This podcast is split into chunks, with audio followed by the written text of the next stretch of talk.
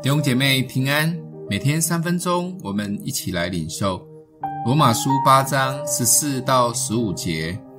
因为凡被神的灵引导的，都是神的儿子。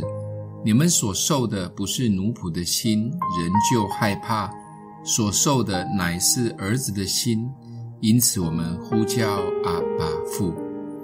保罗经过了肉体的挣扎及两个律的交战。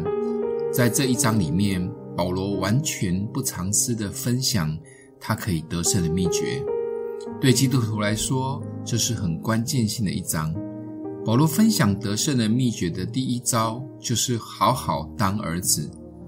当我们透过圣灵的带领，真的认识这位天父，我们就可以脱离罪及律法的辖制，更不会太多的拘泥在律法，甚至害怕自己违反律法。会受到神的惩罚，认识父，相信父，更能经历父的爱。我们的里面会充满极大的安全感。当我们再次被罪试探或陷入罪中，我们会立刻想要呼叫阿爸父的帮助。我们更可以知道，在父的里面可以得着最大的满足。基督徒信仰最大的征战，就是关于身份的征战。从受洗那一刻。当我们被像公主、王子一样的欢迎的进入这个大家庭，刚开始还很享受，但没多久可能就被打回原形。